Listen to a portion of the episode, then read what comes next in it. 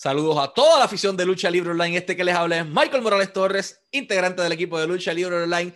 Y tenemos el enorme privilegio de presentarles a nuestro invitado especial en la noche de hoy de Buenos Aires, Argentina para el mundo, actor, cantante, luchador y catador de whisky. Herco Whisky llega aquí a Lucha Libre Online. Herco Whisky es un honor tenerte aquí como nuestro invitado. ¿Cómo te encuentras? ¿Qué onda, Mike? Saludo a toda la gente de Latinoamérica, a toda la gente de Lucha Libre Online, la comunidad latinoamericana más grande del mundo. Impresionante. Muchas gracias por esas palabras. Eh, tengo, lo tengo ahí arriba. Tengo ya, mientras tú vas a la primera pregunta, ya mismo yo me voy a servir un whisky porque vamos, hay que, entrar, hay, que entrar en ambiente. Eh, no, escuchá, bro, ¿sabes qué? Me quiero matar. Se me acabó este fin de semana. Me bajé como media botella, bro, olvídate. Muy, muy triste. Debiste haberlo tenido aquí listo para, para la conversación, pero no importa. No, no, no, no es que me, quiero portar bien, es día de semana. A, ver, a ver, descontrolado como soy, hace un par de años que dije, Jerko, portate, trata de portarte un poquito mejor. De hecho, yo siempre digo lo mismo, tengo amigos que no me dejan portarme bien, ¿viste? Yo quiero portarme bien, pero mis amigos no me dejan. de hecho, vamos a hablar un poquito sobre eso, sobre tu vida en general. ¿Cómo un muchacho de Argentina de momento, eh, decide comenzar a ver lucha libre? O sea, ¿cómo comienza esta pasión tuya por la industria? Bueno, a mí me gusta desde muy chico los deportes de combate. Siempre vi series, bueno, las primeras series que vi de chico fueron Power Rangers, eh, WMAC Masters, eh, todas, bueno, series de acción, Spider-Man, X-Men, o sea, todas series de acción, ¿viste? Bueno, en ese momento se puso muy de moda Karate Kid, que fue como la primera película, así que provocó el boom en los 90, había un dojo de karate por todos lados acá, y siempre me gustó eso, aunque nunca lo practiqué en su momento, pero un día llegó a mis manos, eh, en la época de los videojuegos, ¿verdad? El Sega, que yo en realidad no tenía Sega, yo tenía el Songa, que era la versión trucha del Sega, aguante el Songa, y mm, llegó a mis manos un cartucho del WWF WrestleMania, que es el juego eh, donde de repente el Undertaker tira fantasmas y es como así todo muy, muy explosivo, ¿viste? Y de entrada me gustó muchísimo, me gustó muchísimo, fue lo primero que me enganchó eh, y ahí descubrí el mundo de la lucha libre, porque imagínate que acá en Buenos Aires, bueno, en Argentina en realidad, eh, llegaba el merchandising de este modo, pero no llegaba el producto. Nosotros, de chicos, no teníamos la chance de ver eh, WWF y etcétera, en televisión. No llegaban esas cosas. De repente, eh, Hulk Hogan fue acá conocido por salir en Rocky 3, imagínate. Em, no, no, no llegaba el producto de la lucha libre propiamente dicho hasta muchos años después. De hecho, en, mi época de adolescente, escuchate lo que hacía yo. Yo me iba, me iba a un cibercafé, en la época de los cibercafés a pleno, eh, descargaba pay-per-views de seguramente foros y páginas dudosas, de dudosa procedencia, eh, para poder ver eh, los shows en mi casa. Y yo era el único fan de la lucha libre que conocía, no, no hablaba con nadie de, esta pasión que yo tenía, porque en ese momento no estaba tan globalizada. Ahora, desde la llegada de, de WWE a Fox Sports, em, para toda Latinoamérica, ahora sí hay muchos más fanáticos y bueno, por suerte para nuestro país, ellos ya hicieron tres shows, vale, no, no tres shows, sino tres años seguidos, shows en el Luna Park, eh, con asistencia casi sold out y eso es maravilloso porque implica que la comunidad de la lucha libre en Argentina está creciendo, que hay fanáticos que aman y que les gusta esto, tanto como a mí me pasaba cuando tenía cinco años y llegó ese primer cartucho de Sega a mis manos. Entonces, de un videojuego de Sega o no de Sega, de, la versión eh, réplica del Sega, de Soga, ¿cómo pasamos a, ok, yo quiero treparme un cuadrilátero? ¿Cómo llegas a esa conclusión? Bueno, eso, para llegar ahí, eh, tenemos que pasar por todo lo que fue mi, niñez, mi infancia, mi adolescencia. Yo desde, desde muy chico hago teatro, hago escenario desde los dos años, desde que era bebé, que mm, estoy en escenario. Mi primer participación fue vestido de marinero, con un sombrerito blanco, una remera celeste, si no me equivoco. Ahí mamá y papá me vieron saludando, viste, así al público y dijeron, este pibe va a ser actor. Y mm, bueno, más adelante empecé a estudiar teatro, empecé con clase de teatro, me di cuenta que el escenario me gustaba, más adelante vino la música, el escenario ya de otro modo, em, cantando, haciendo shows, etc. Y luego, encontré la lucha libre, volvió la lucha libre, digamos, de esa manera a mi vida y dije, ¿por qué no? Vamos a ver qué pasa. Los dotes actorales y la cuestión escénica siempre fue lo que más me gustó. De hecho, Mike, yo te, te confieso algo. A mí de la lucha libre lo que siempre más me gustó y me atrajo Em, fue la cuestión del espectáculo, del show, de, la historia, ¿viste? De la trama. Bueno, soy muy fan así de, los dramas, de repente, de las películas así de dramas, este, las series. Entonces, em, toda esa cuestión siempre me fue mucho más llamativa que la cuestión de la lucha en sí, ¿viste? Todo lo que rodea la lucha lo que hace que a uno le importe la lucha, ¿no? El conflicto entre dos partes, que es lo que hace que los buenos y los malos se peleen, eso fue lo que siempre me atrajo y fue lo que me llevó a, mm, entrenar lucha libre y a meterme en ese mundo. Y yo creo que es lo que más me define a mí como, como artista, porque la lucha libre al fin y al cabo es un arte, ¿no? Que me gusta más siempre eso, de jugar con el público y ser escénico y ser histriónico y ser hincha pelotas y tomar whisky a morir, Mm, y, aparte de eso, luchar, que también es algo que tenés que hacer y tener que estar muy cubierto y entrenado, por supuesto. Y entonces, ok, este muchacho que se viste de marinero a los dos años y se convierte en actor a partir de ese momento y descubre que el escenario es lo suyo, ¿cómo topa o cómo se topa con esa eh, primera escuela de lucha libre? Porque todo tiene su inicio. ¿Y cómo fue esa primera caída que por lo general es horrible? Mira, yo siempre cuento la misma historia. la primera vez que hice mi, primer rol, mi primer eh, giro en el suelo, pensé que me iba a quebrar el cuello. Dije, ya está. No, aparte de Mike, imagínate, yo, o sea, ahora, ahora estoy creciendo, estoy subiendo de peso, todo, pero cuando yo empecé pesaba 55 kilos, 60 kilos, no, menos de 60 kilos. Este, mm, siempre fui más bien chico, ¿viste? Soy chico de estatura, de físico. Y eso al principio, antes de entrar a la lucha, me condicionó en mi pensar. Decir, no, pero si vos querés ser luchador, tenés que medir dos metros y pesar 250 kilos. No, no, no, no me van a llamar, ¿viste? Y bueno, por suerte le debemos muchísimo, todos los luchadores de nuestra generación, le debemos muchísimo a gente como Rey Misterio, como AJ Styles, de haber podido em, catapultar otro estilo y otra forma de luchar que, em, haya hecho que hoy en día gente como yo pueda tener la oportunidad de crecer. Porque hoy en día, es más, o sea, yo, fíjate cómo, cómo es la experiencia, porque hoy ya ocho años después de haber hecho mi debut, eh, pienso que mm, la cuestión física no es eh, un condicionamiento, sino por el contrario, es una fortaleza. Porque yo uso, hago uso de mi condición física para lucirme mejor contra el rival dependiendo de cómo lo busque. De repente, si yo tengo un luchador enfrente que es gigante, dos metros, yo me voy a quedar mirando así y voy a salir con alguna locura para, para poder ganarle y para poder hacer una lucha entretenida, porque es obvio que si yo me planto así, eh, mano a mano, voy a matarte. No, no, no, no, no se lo cree nadie. No, entonces siempre fui el luchador más cerebral en ese aspecto, ¿viste? Y entonces, tienes tu primera experiencia con un cuadrilátero en donde casi te quiebras el cuello, igual que nos pasa a casi todos los que lo hemos intentado. No lo intenten en casa, es real, porque se los va a llevar quien los trajo. Pero ¿Cómo de ahí pasamos al debut de, de Herco Whisky en la industria de la lucha libre? ¿Qué recuerdas de tu primera lucha? ¿Dónde estabas? ¿Quién fue tu oponente? ¿Cómo te recibió el público? Y principalmente, ¿qué había en tu mente en ese momento cuando ibas a salir por la cortina pensando, ok, del jugar eh, la versión eh, pirata de Sega a estar en un cuadrilátero, hay que andar un montón. ¿Cómo se sintió vivir ese sueño?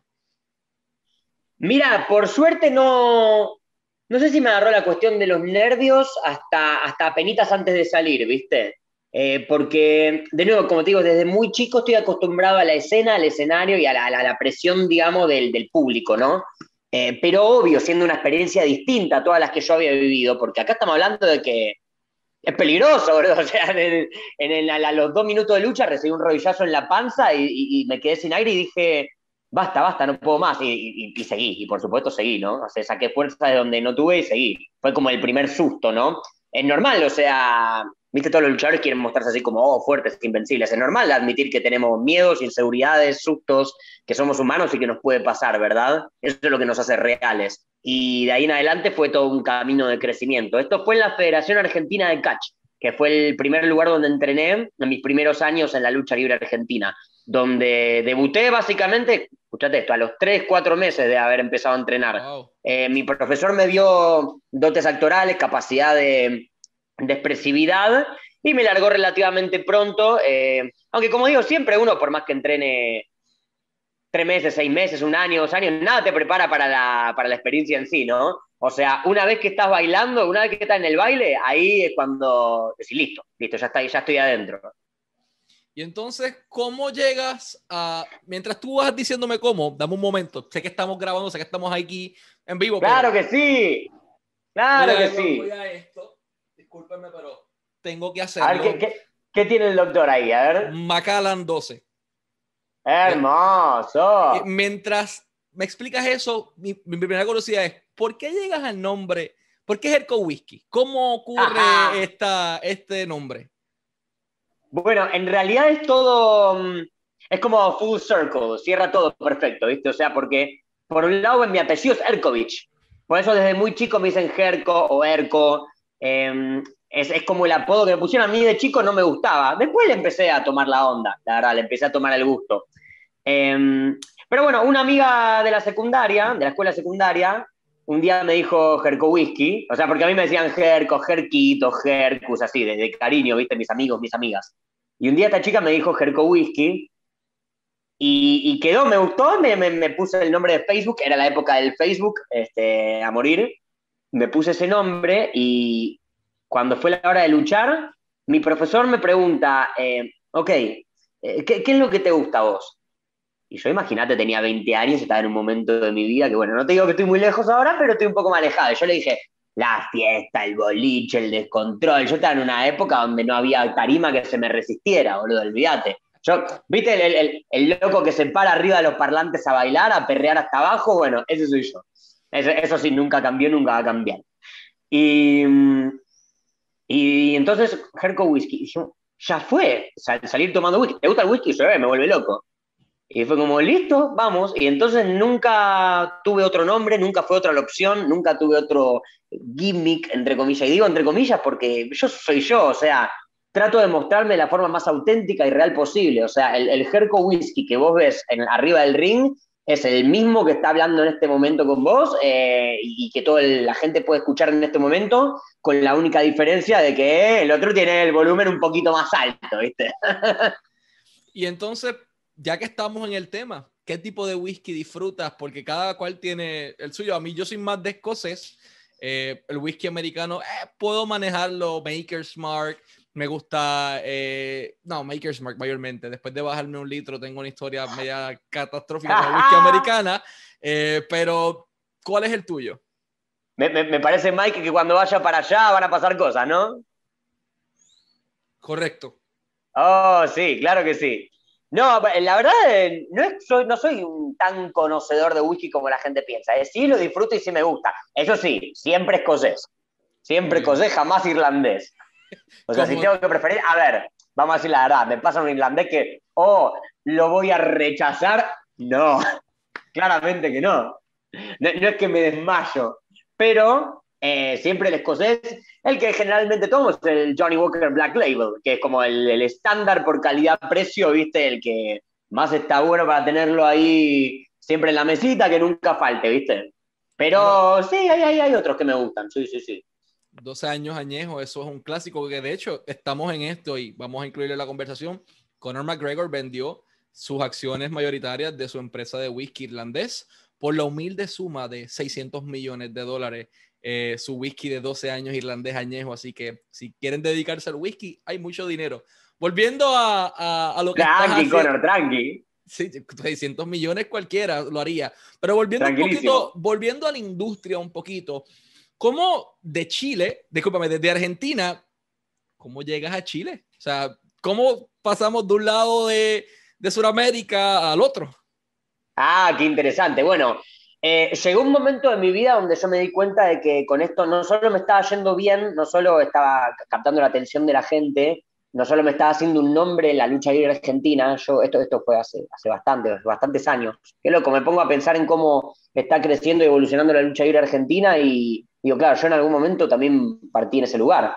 Em, y pienso, en algún momento ¿Sabes, Mike? Si algo que a mí siempre me definió es siempre querer evolución, siempre querer constante crecimiento, evolución espiritual, mental, física.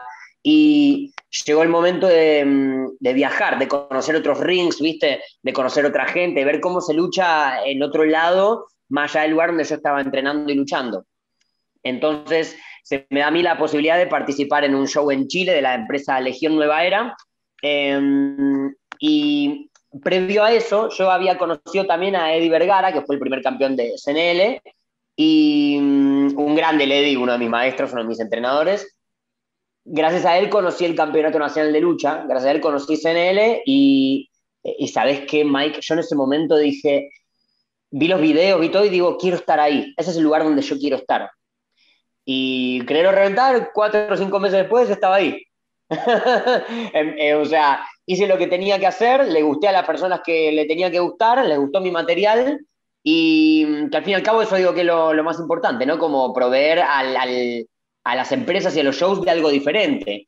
Eh, yo pienso que prácticamente cualquiera puede armar una valija y, comprarse un pasaje y viajar al exterior, pero realmente poder luego generar continuidad, generar un contrato, generar ingresos, eh, generar un trabajo constante y sostenido en el tiempo, requiere algo más, que requiere que uno dé el 110% siempre y saber cuáles son tus mejores virtudes, resaltar tus virtudes, eh, ocultar y trabajar tus defectos, y eso es lo que te hace luego un performer más completo, mejor, y por supuesto tu capacidad de hacerte contactos. Ahí fue como después luego eh, fui a luchar a Perú, fui a luchar a Brasil, tengo planes de luchar en todo el mundo, la verdad, mi sueño hoy en día no es necesariamente ser firmado por una de las grandes empresas del mundo, aunque si, si, si pasa, también es bienvenido, obviamente, no se rechaza, pero eh, sí mi sueño es, de forma independiente, como estoy trabajando, poder conocer todos los países del mundo que yo pueda, luchando, conociendo gente que ame la lucha libre como yo, que la disfrute del mismo modo, conocer em, rings y bares y boliches también de todo el mundo. Ahí para eso también invítenme, no me dejen afuera.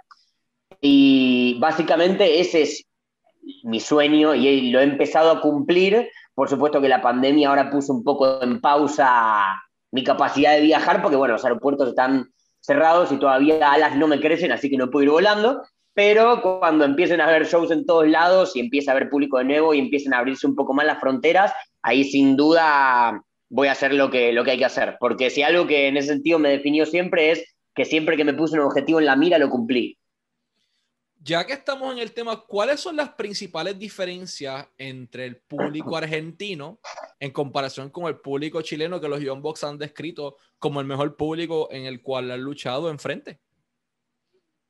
Bueno, a ver, el público argentino en general para mí es, el más maravilloso del mundo, o sea, te lo va a decir cualquier banda y cualquier artista que venga acá. de hecho, a través del, del DVD de ACDC del 2009 en River Plate, a partir de ahí, todas las bandas empezaron a hacer DVDs en vivo en Argentina porque tenemos un público así furioso, furibundo. Em, el, de Chile es así parecido. En el caso de la lucha libre, lo que pasa es que, eh, por lo general, acá la cultura de la lucha libre está ligada mucho a lo que era el recuerdo de Titanes en el Ring, que es em, un estilo distinto, ¿viste?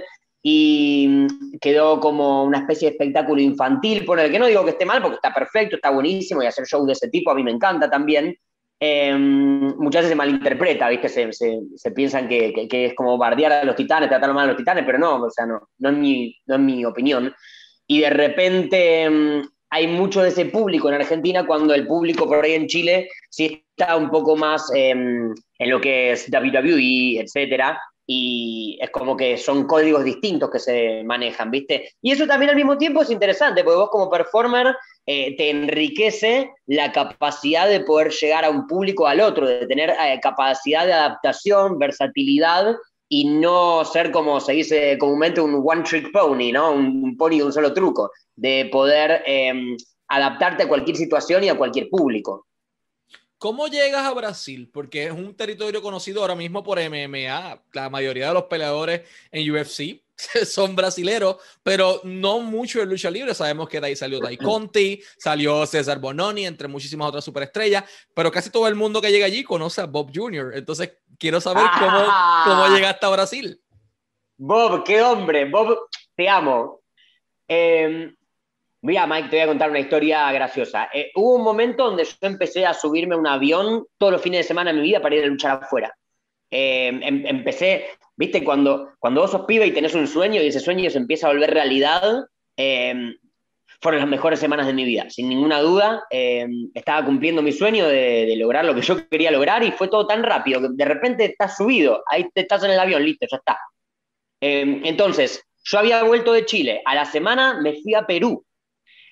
En el aeropuerto de Perú, en el aeropuerto, me entero, perdón, en la escala, en la escala, yo estaba en Santiago, Chile haciendo escala para ir a Perú, ahí me entero de que em, la gente de BWF, em, ahí me contactan ellos em, por medio, bueno, yo había hablado antes con una amiga mía que es Roma, la luchadora chilena, que es una amigaza, y ella fue la que hizo el contacto básicamente, y empezamos a hablar con la gente de BWF. En ese momento, en el aeropuerto, yo me entero de cuál iba a ser la fecha para mi viaje, etcétera, etcétera. Y la verdad que también fue una, fue una experiencia hermosa. Luché ahí para la gente de Bob Jr., BWF, y luché cuatro veces en tres días en un festival. La verdad que siempre que pueda luchar, o sea, yo soy de los que me preguntan, che, ¿está, está mal si te pongo tantas luchas? No, dame más, dame más, dame muchas luchas, todas las que pueda. y de los cinco o seis días que estuve en San Pablo, eh, en cuatro de luchas, bueno, no, fueron tres días de luchas claro, yo tuve cinco días, luché en, tres y luché cuatro veces. Y la verdad que la pasé increíble. Eh, la comunicación con el público, si uno se sabe expresar, viste, físicamente. Aparte, nosotros los argentinos contamos con, una, con un pro y una contra, Mike, que es que nos odian en todo el mundo. Nos odian en todo el mundo porque somos arrogantes, porque somos facheros, porque somos creídos. Y, y tal vez tengan razón. Y entonces no me queda otra que ir, poner cara de orto y levantar la bandera argentina y Funciona, funciona, funciona. Tenemos pleitos con muchos países. ¿Cómo fue el público de Brasil? Porque sabemos mucho de, de Argentina, sabemos de Chile, pero el público de Brasil todavía es como que un, misterio. Hemos tenido oportunidad de hablar de eso con, con Eddie, con César, con Tai, pero no desde los ojos de un argentino siendo el heel, porque todos los anteriores fueron de Babyface. No, y, más encima, Mike, em, yo tuve la chance de ir un par de días posteriores a un partido Argentina-Brasil por Copa América, así que la cosa estaba caliente, ¿viste? Decir que Argentina ese partido lo perdió, porque si lo ganaba, creo que me apuñalaban ahí mismo, olvídate. Aparte, yo, soy el primero en enrostrarte así cuando mi equipo gana, soy, el primero, yo soy re descansero, soy re molesto. Y mientras más te enojas, más, más hincha pelota me pongo. Pero, mm, eh, el, bueno, el público al que fuimos, al que vimos ese día, estábamos en un festival llamado Anime Friends. Eh, entonces eran todos fanáticos de, del anime, de los cómics, del cine, de las películas, de la TV. Entonces era como una especie de, público casual, ¿viste? Paraban, o sea, porque de repente, claro, hay un ring, hay un ring y chabones luchando, es como llamativo. Entonces de repente la gente se para y, y yo creo que entienden al toque por quién hinchar, a quién abuchear, en ese sentido, yo siempre digo que también el performer tiene que hacerle la vida más fácil al, público, ¿viste? De ser de fácil entendimiento para el público. Pero sí también cantan cosas en portugués, por supuesto, y mm, eso es, es eh, a veces es difícil de entender, pero se entiende la intención que tienen al decir lo que dicen. Eh, y el público de Perú, ¿cómo llegas a Perú? ¿Con qué empresa tienes la oportunidad de trabajar allí? ¿Cómo te recibieron? Háblanos un poquito sobre esa experiencia. Ah, Perú fue hermoso, Perú fue hermoso. Eh, luché en la empresa Gladiadores. En, su quinto show, fue uno de los primeros shows, fue cuando la empresa pegó un boom así increíble de sold out todos los shows. Em, mi contacto ahí fue a través del virrey Rafael de Salamanca, que es un luchador de, Perú, y, yo creo que el contacto que hicimos principalmente fue porque él también es de darse mucho con promos y con trabajo de micrófono y es carismático. Entonces fue como, yo soy su, yo argentino, él es mi yo peruano, ¿viste? Tenemos como esa relación con él. De hecho, él por una cuestión de trabajo justo estaba por acá, por Argentina, y fue como, hey, juntémonos, ¿viste? Yo en ese sentido soy soy súper buen anfitrión, siempre recibo gente de todos los países de parte de la lucha, los llevo a comer, los llevo a pasear, ¿viste? Eso me encanta porque también ellos después hacen lo mismo conmigo cuando yo visito su país, es una forma de devolver la cortesía, ¿no?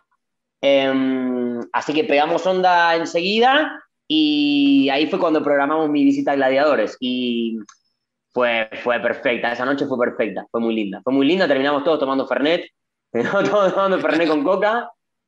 Em, eh, en el main event eh, tuviste un problema técnico, tu micrófono acaba de morir. Y estamos de vuelta. Ahí está. Se cortó, no sé qué pasó. Esas cosas pasan, no te preocupes, puedes continuar. Claro que sí.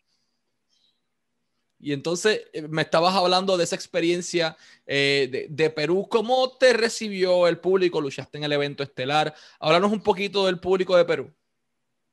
Ah, eh, furioso, furioso, furioso. Em, lo primero que hicieron fue cantar por Vicente Viloni, que es como el ídolo, claro, el ídolo número uno en la lucha libre argentina, ¿no? Estuvo en 100% lucha.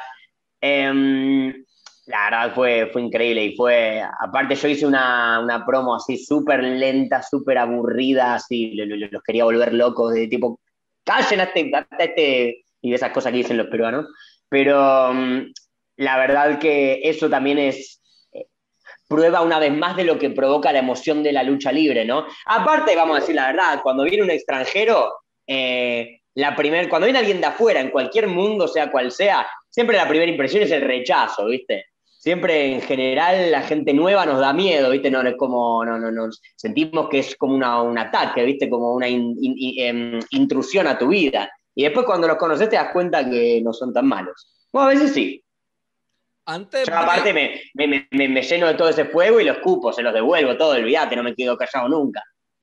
Antes de ir a CNL y lo que estás haciendo actualmente, quiero tocar un poquito lo que continúas haciendo en tu vida personal, o sea, el Kubicki es cantante es también maestro de canto. ¿Cómo ocurre eso? O sea, ¿cómo nace tu pasión por la música? ¿Qué artistas te inspiran? ¿Y cómo decides que ser vocalista, eh, además de tocar piano y entre muchas otras cosas, es lo tuyo? Bueno, la música es, es otra de mis, de mis pasiones que está muy conmigo desde chico. Em, cuando empecé a cantar, yo empecé a cantar de oído, la verdad. Por supuesto, no tenía técnica vocal ni nada, pero empecé a participar de bandas, empecé a ir a profesor, a profesionalizarme, ir a clases, em, a participar en más shows, grabar discos, producir discos. Es, toda una vida, como te dije, eh, parado arriba del escenario y en medio de la escena, ¿viste? Y uno va aprendiendo a través de la música, detrás de cantar, va aprendiendo a ser más sensorial, ¿viste? Em, yo después te voy a, contar un secreto con respecto, a yo soy un X-Men, tengo un poder mutante ya, ya vamos a hablar de eso. Pero principalmente em, la capacidad auditiva, sensitiva, que activa, ¿viste? Eh, y mismo la lucha libre también, porque en la lucha libre hay sonidos, hay, hay, hay todos los sentidos se ponen así en, en, contacto, ¿viste? Uno tiene que estar en todas, tiene que ser muy rápido mentalmente y eso te lo da la experiencia. Y mm, básicamente siempre me gustó cantar. Lo que no esperaba es em, lo que pasó porque yo empecé queriendo cantar rock, heavy metal, yo empecé con grupos de hard rock de los 70 como Deep Purple o Led Zeppelin, eh, Black Sabbath, eh, y después fue cuando empecé a meterme ya por ahí en el grunge, en el post-grunge, con bandas como Nirvana, eh, Foo Fighters, Audio Slave, Soundgarden, Alice in Chains, y de repente todo empieza a tomar un giro un poco más loco y me empieza a gustar el pop y de repente el pibe termina cantando tema de Britney Spears. Mike, ¿lo podés creer? A mí me gusta Britney, así que... Eh, a mí me gusta todo, me gusta absolutamente todo, desde Maluma hasta heavy metal, no me importa nada. Y entonces, de, vamos a decirlo de esta manera, de un pibe que escuchaba música de rock, que termina escuchando música de Britney, ¿cómo terminas trepándote un escenario a cantar? O sea, una cosa es cantar en karaoke, cuando uno está con cuatro o cinco whiskies encima y otra cosa es tener discos producidos, trabajar como cantante, como productor y como maestro de canto. Háblanos un poco de esta doble vida que lleva. La verdad, así como en la lucha, fue una especie de, escalera paso a paso, ¿viste? un escalón uno por uno. No, no te podés saltear etapas, no podés quemar etapas. Eh, el proceso siempre, eh, sostengo que los procesos sean a largo plazo, que siempre que vos te plantees algo, te lo plantees a largo plazo. Em, y, sobre todo que sea sustentable, que a vos te genere una adherencia. Entonces, empezar a ir a clases tantas veces por semana, ensayar con las bandas tantas veces por semana, hacer un show tantas veces por mes, por año, lo que fuese, eso va generando también en vos una evolución constante. Eh, la primera vez que yo canté en vivo fue producto de que un amigo mío, uno de mis mejores amigos, Facu, em, tenía una banda con la que él tocaba la batería. Un día me escuchó cantar, le faltaba cantando y me dice, Perco, ¿te animás a cantar en la, sala? Y yo le dije, No, ni en pedo, jamás canté ni, en la ducha, yo no, soy cantante, no sé nada. No, pero sos afinado, sabes inglés. Me quemó la, la, cabeza toda la semana y le dije, ¿sabes qué? Vamos a probar, vamos a ver qué pasa.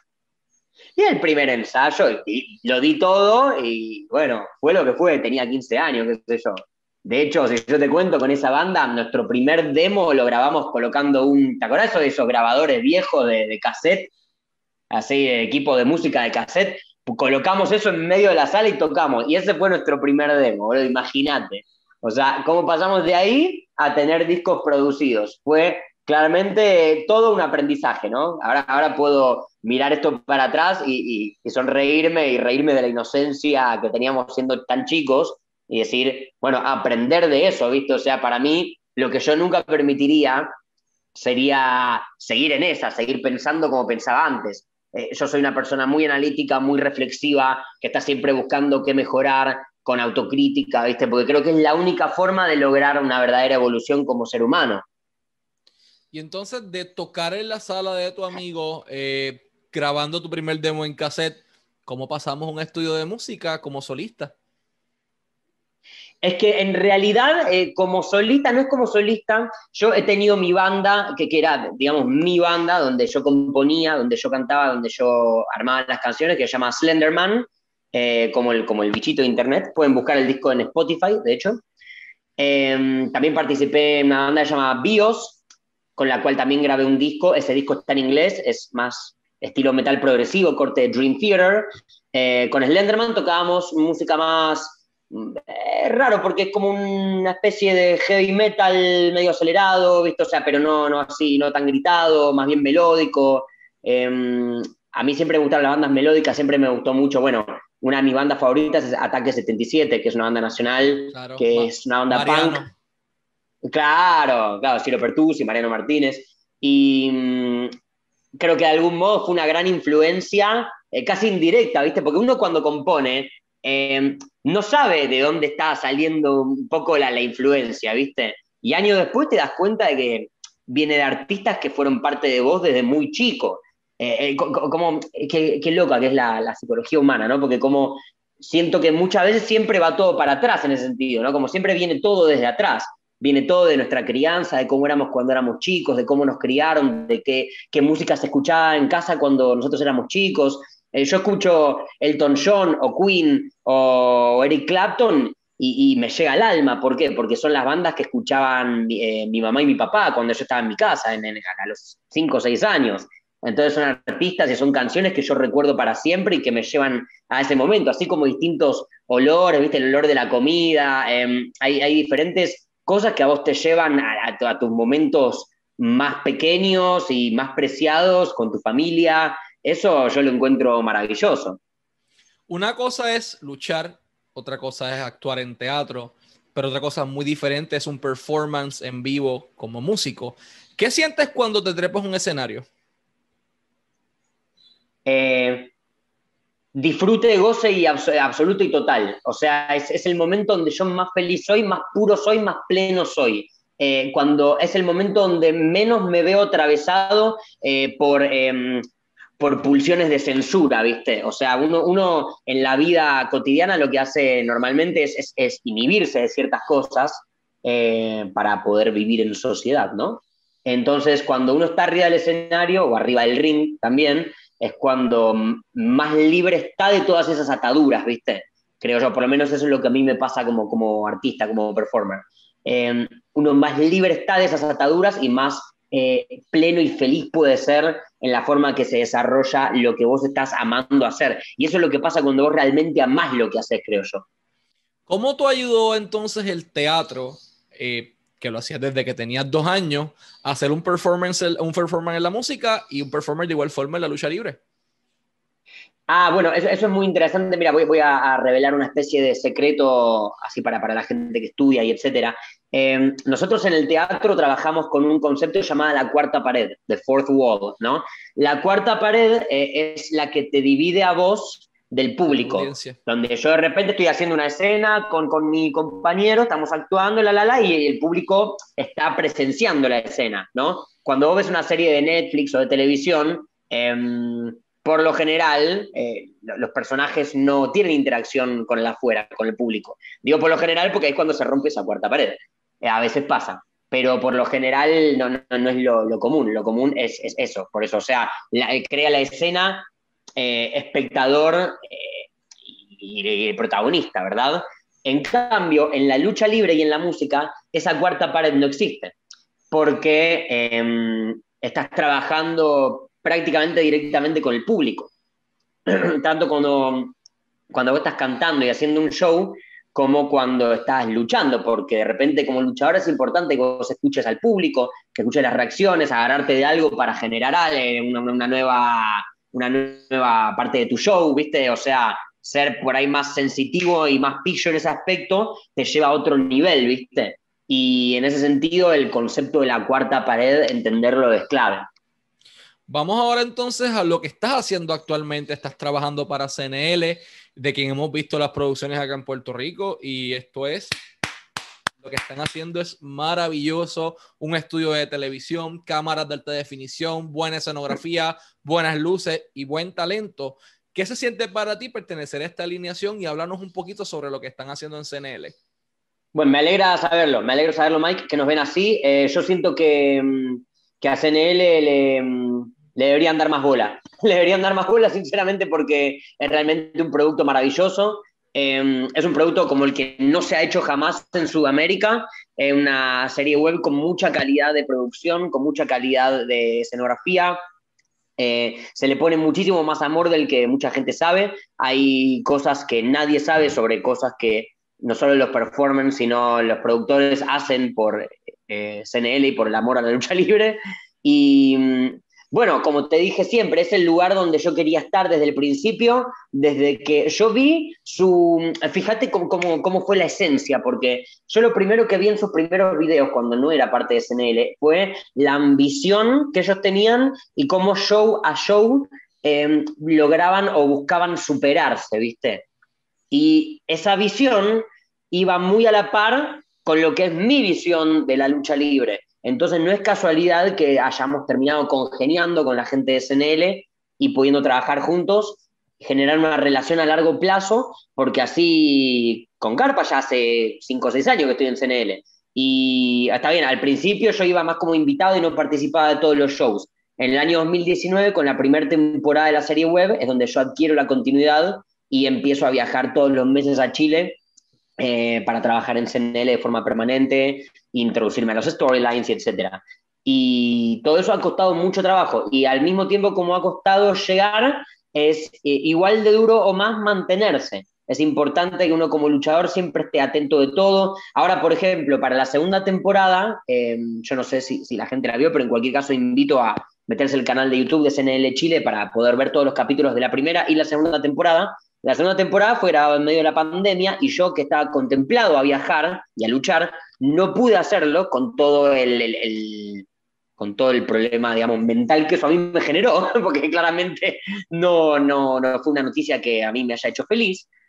Pero em, como somos creativos y siempre hay una forma de, de zafar si realmente querés participar, bueno, de repente aparecí atrapado dentro de un peluche, figuré a través de escenas y bueno, yo grabé, grabé acá en mi estudio y mm, no pude, no, o sea, no dejé de participar de la serie web activamente y no dejé de ser uno de los personajes más hablados de la serie, aún sin haber luchado un minuto en toda la temporada. Y creo que esa también es una buena capacidad para tener como luchador, de, de poder adaptarte a cualquier situación. Así que a todos los que quieran darle la oportunidad, busquen el canal de YouTube de CNL, échenle un ojo al producto, que créanme, está excelente, vale la pena y es algo completamente distinto a lo que estamos viendo. Lo más similar es a Impact, lo que está haciendo Impact, que es muy buen trabajo en cuanto a escenografía, en cuanto a historias y todo, más o menos es lo que está haciendo CNL, así que denle la oportunidad. Antes de irnos, vamos a hacer un ping-pong. Yo te pregunto por una persona y tú me respondes lo primero que te venga a la mente. ¿Estamos listos? Me encanta. Vicente Miloni. Ídolo. Vicente Vilón es un ídolo para toda Argentina y no, es para menos. Eddie Vergara. Eh, maestro, gran entrenador. Me ha cambiado la forma de ver la lucha libre. Roma. Una amigaza, una amigaza de corazón. Ariel Levy. Inspiración total. Inspiración total y te digo, Ariel lleva con él el karma de venir de, otro mundo, de venir del mundo de la actuación, ¿viste? Pero a él lo que más ama es la lucha libre. Él por la lucha libre ha dejado y está dejando todo. Y eso es para mí digno de admiración. Benjamin Stolo. buena onda, buena onda. Buen tipo. Pedro Pablo. Rival que nunca he tenido y me gustaría tener. Alessandro uno de mis primeros rivales en Chile, gran rival, mejor amigo. Catalina García, ahora Katrina Cortés. Em, inspiración también, porque es la prueba de que los sudamericanos podemos llegar a alturas muy grandes, ¿no? Yo he llegado a entrenar con Catalina, una genia. Vince McMahon. God damn it, pal. Eh, genio, el, genio absoluto. Alejandro Sáez. Inspirador, inspirador. El primer sudamericano de la última época en llegar a WWE. Fantástico. Gigante González. Oh, definirlo en pocas palabras. Eh, se puede, se puede, claramente se puede. El primer argentino en pisar un ring de WWE, luchó con el Undertaker, ni más ni menos. Salió de San Martín, ¿entendés? Un barrio de acá, de la provincia de Buenos Aires. Fantástico y luchó en WrestleMania con Undertaker, no con cualquier persona. Por último, ni más ni menos. Herco Whiskey. Uh, eh. Uf, me dejaste sin palabras. un, un ebrio entre el eterno fracaso y el éxito. Erco, ha sido un gustazo tener esta plática contigo. Antes de irnos, ¿dónde te pueden seguir los fanáticos? ¿Cuáles son tus redes sociales? ¿Dónde pueden escuchar tu música de igual forma y todos los proyectos que estás trabajando? Claro que sí, Mike. Me pueden encontrar en Instagram, Facebook, Twitter y YouTube en arroba Whisky. Mi escuela de canto se llama arroba Vocal Power. Ahí pueden encontrar todos los videos de mis alumnos y si a usted le gusta cantar, eh, me puede llamar, de hecho trabajo con todo el mundo, trabajo con líneas abiertas a absolutamente todos los lugares del mundo y bueno, podemos, podemos cantar algo antes de irnos, ¿no? También, o sea, ya, que estamos enfrente de fanáticos de la lucha libre, algo que les puede llegar a gustar. Even through the darkest days, this fire burns always. This fire burns always. Cien Pong eh, se le salió una lágrima ahí en Chicago con, con, esta canción a Randy Orton no le gustó, la tuvo un día. Oh. Nada, sí, me encanta, me encanta, me encanta Y bueno, si usted quiere aprender a cantar, me puede contactar. No me limito con estilos. Si usted realmente le gusta cantar y quiere cantar lo que sea, cuando sea, donde sea, sin depender de nadie de nadie, contácteme, podemos hablar y podemos trabajar juntos. Así que ya saben, a toda la afición, este fue de Argentina para el mundo, Jerko Whisky, un, eteño, un eterno soñador, eh, catador de whisky, actor, músico, cantante, luchador y soñador de la vida. Y Michael Morales Torres para Lucha Libre Online, la marca número uno de Pro Wrestling y Combat Sports en español.